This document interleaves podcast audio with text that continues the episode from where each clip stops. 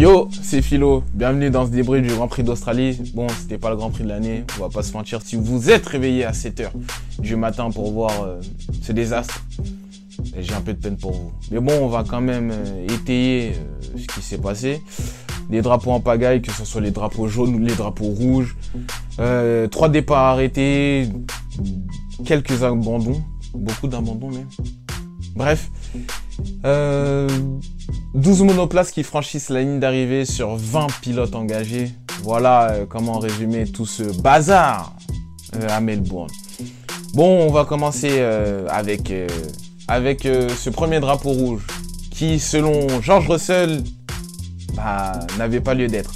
Bon, après, c'est sûr que on peut comprendre son avis. Il était premier, il venait de passer au stand, donc il rate un, un arrêt gratuit.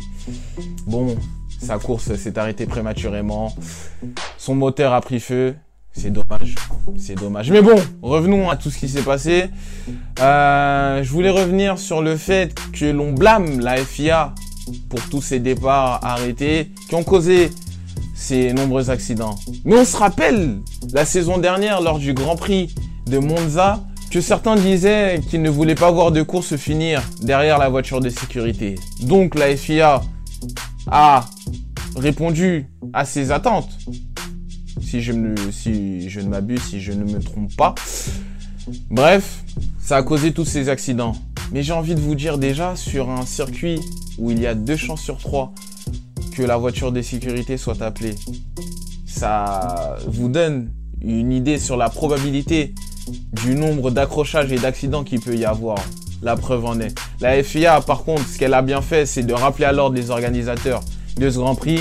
On a vu des spectateurs débouler de nulle part avant même la fin de cette course. C'est dangereux, ça aurait pu être dangereux, ça aurait pu virer au drame parce que il y en a certains qui se sont approchés de la voiture de Nicole Kenberg alors qu'elle était encore pleine de batterie. Il aurait pu avoir euh, électrocution ou je ne sais quoi. Bref, on a évité euh, le pire. Mais voilà, Autant vous dire que dans tout ce marasme, il y a une équipe qui n'en a pas profité. Et oui, c'est toujours mon équipe Ferrari qui n'en profite jamais. Je sais pas pourquoi. Donc euh, on va pas se mentir, le week-end a été très dur pour Ferrari parce que ok, il y a le résultat de la course, mais en qualification, ça n'a pas, fonctionné non plus. Alors j'entends dire que Saints était bien placé, avait une belle place, etc. Quatrième, oui, mais on va rappeler les faits. Déjà, il est derrière une Red Bull, une Mercedes, une Aston Martin. Donc il est pas là, quoi. Il est pas dans la concurrence. Russell abandonne. Donc ça fait un concurrent en moins. Et Perez partait de la 20e place. Ou du moins partait euh, de la voie des stands de son garage. Donc c'est vous dire à quel point il y a du travail à faire chez Ferrari. Non, ce n'est pas dû qu'à une dégradation des pneus trop vive de l'écurie. Non, ce n'est pas dû à cela, ce manque de performance. Il y a autre chose. Et il va falloir le trouver. Ces autres choses. Il va falloir les trouver. Donc, Charles Leclerc, oui, il part à la septième place. Oui, il finit pas la course. Mais de cette position, il est parti. Oui, tu es plus vulnérable face aux accidents. Mais c'est dû à quoi? À des qualifications qui n'ont pas été à la hauteur. Les espérances, encore une fois. Ferrari, on ne sait pas où ils sont jusqu'alors. Alors oui, on va les attendre lors du prochain Grand Prix. Alors oui, on attend des évolutions qui devraient arriver lors du Grand Prix de Monza, d'Imola, pardon. Donc euh, voilà, il y a du pain sur la planche chez Ferrari. Et c'est triste à dire, mais ils sont pas là. Ils sont pas, ils sont pas dans la concurrence. Charles Leclerc, 6 points dans le championnat du monde des pilotes, 6 points. Tu vas aller nulle part comme ça. Là, il faut se réveiller. faut se réveiller du côté euh, de Lascaux derrière. Bon, on va regarder un peu plus devant. Sinon, le vainqueur, oui, c'est Max Verstappen. Est-ce qu'on est choqué Surpris? Non. On va pas se mentir, non. C'est le même podium en vérité. Bon, après, c'est Hamilton qui a volé la place à Sergio Perez. Sergio Perez est mon pilote du jour. Voilà, euh, petit spoil. Mais euh, Max Verstappen, euh, ce qu'il a raté, c'est quoi? C'est deux départs. George Russell l'a surpris, Lewis Hamilton l'a surpris, les pilotes Mercedes, honnêtement, ils, ont été là durant le week-end. Ils, nous ont tous surpris hein, avec ses deuxième et troisième places sur la grille de départ. Mais euh, Lewis Hamilton peut être fier de lui. Alors il dit qu'il n'est pas encore euh, en osmose, en total osmose avec sa, monoplace, ce que l'on peut comprendre, hein, encore une fois. Mais euh, une deuxième place, ouais, c'est bien, c'est bien c'est bien, ça peut nourrir, ça peut donner de l'énergie, une certaine force pour son équipe, voir que avec une monoplace qui n'est pas aux normes selon eux, et au vu des temps, des chronos que l'on voit que ce soit en qualif ou en course, c'est, ça peut donner, ça peut donner de, de l'énergie et donc plus d'idées, voilà pour la suite. Alonso, troisième, euh, trois fois euh, troisième, une troisième fois sur le podium. Donc il est troisième dans le championnat des pilotes. Voilà, un parfait triplé. C'est bien. Bon, ça aurait pu euh, être une autre place au vu de, la, de son accrochage avec Carlos Sainz. Mais bon, la FIA en a décidé autrement. Tant mieux pour lui. Après, est-ce que la pénalité envers Sainz est sévère? Ah, je sais pas trop. On est en début de... Enfin, c'est un autre départ. Euh, ouais, il aurait... Oui, il aurait pu se déporter un peu plus. Euh, Carlos Sainz laisser un peu plus de place. Mais bon, c'est difficile à dire. Mais bon, c'est pas scandaleux, voilà. Voilà, c'est ça qu'il faut dire. C'est pas scandaleux. La pénalité n'est pas scandaleuse. Bon, le pilote du jour, je fais comme les, je fais comme les fans, c'est Sergio Perez. Sergio Perez, déjà rien que pour le fait bah, qu'il a vécu un samedi cauchemardesque, une troisième séance d'essai libre où limite il a fait de l'aquaplaning, pardon, des sorties de piste à tout va, des virages euh, bah, qu'il n'a pas pris. Il a tiré tout droit tout simplement euh, en qualification bac à gravier. Il part de la voie des stands, il remonte à la septième place. Voilà. Non, mais c'est bien, c'est bien. Euh, deuxième euh, dans le championnat du monde des pilotes, ça devrait être lui le concurrent de Max Verstappen. Est-ce qu'il va tenir jusqu'au bout? On l'espère pour le spectacle, en tout cas. La déception, c'est Alpine. Vous êtes dans le top 10 et voilà comment on perd euh, des points, subitement. C'est dommage, c'est dommage parce que le week-end a été plutôt correct. Après, euh, est-ce qu'ils sont dans le match avec euh, les trois autres écuries que sont Red Bull, Mercedes et Aston Martin? On sait pas trop. On sait pas où est-ce qu'ils en sont, encore une fois. Mais ce qui est sûr, c'est que c'est dommage.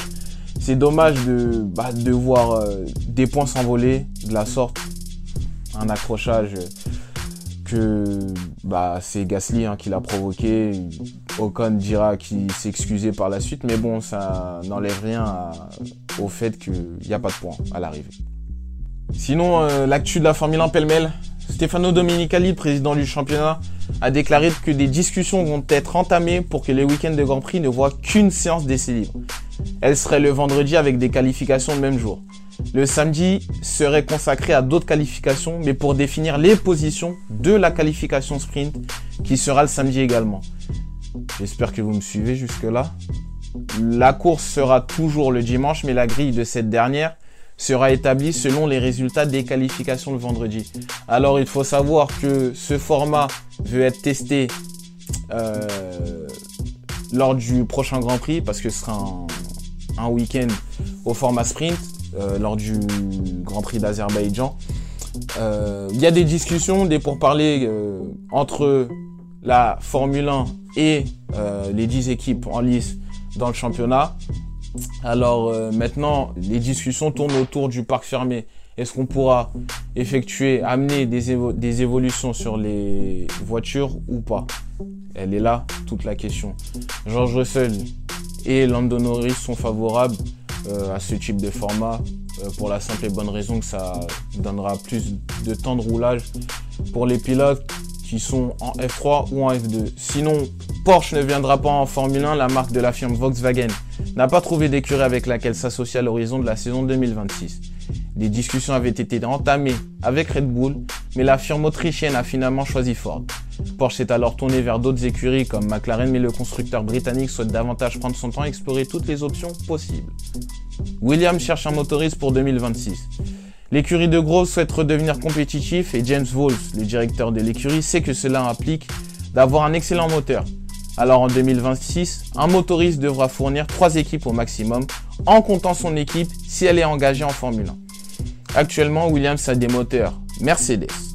La marque à l'étoile fournit en plus McLaren et Aston Martin et également sa monoplace, ce qui fait donc quatre équipes. Donc en 2026, ça, ça sera terminé. Williams pourrait se tourner vers Honda qui souhaite être en Formule 1 en 2026. Sinon, Craig Pollock veut créer une équipe paritaire. L'ancien manager de Jacques Villeneuve et fondateur, dirigeant de l'écurie BAR a pour objectif d'ici 2026 de mettre sur pied une équipe où la parité homme-femme serait respectée à la lettre. L'écurie s'appellerait Formula Equal et la structure se baserait au, Moyen-Orient. Il déclare voir une écurie de Formule 1 composée à 50% d'hommes et à 50% de femmes, ce qui est extrêmement difficile à faire avec une équipe existante. C'est beaucoup plus facile en partant d'une feuille blanche. Fin de citation. Il veut aussi avoir un pilote et une pilote dans ses potentiels monoplaces. Merci euh, d'avoir regardé ou écouté euh, ce débrief du Grand Prix d'Australie. Prochain rendez-vous, c'est dans un peu moins de trois semaines en Azerbaïdjan. Euh, d'ici là, restez branchés, il y aura du contenu. Hein. Ça, je n'en doute pas. N'hésitez pas à aller sur les pages Instagram, Twitter et TikTok de la chaîne, la page Instagram de la Sport Zone également, la page Instagram également du partenaire officiel de la chaîne, Farrellstone. Sinon, directement sur le site internet, hein, farrellstone.com. Merci pour tout et on se dit à très vite sur Philo TV.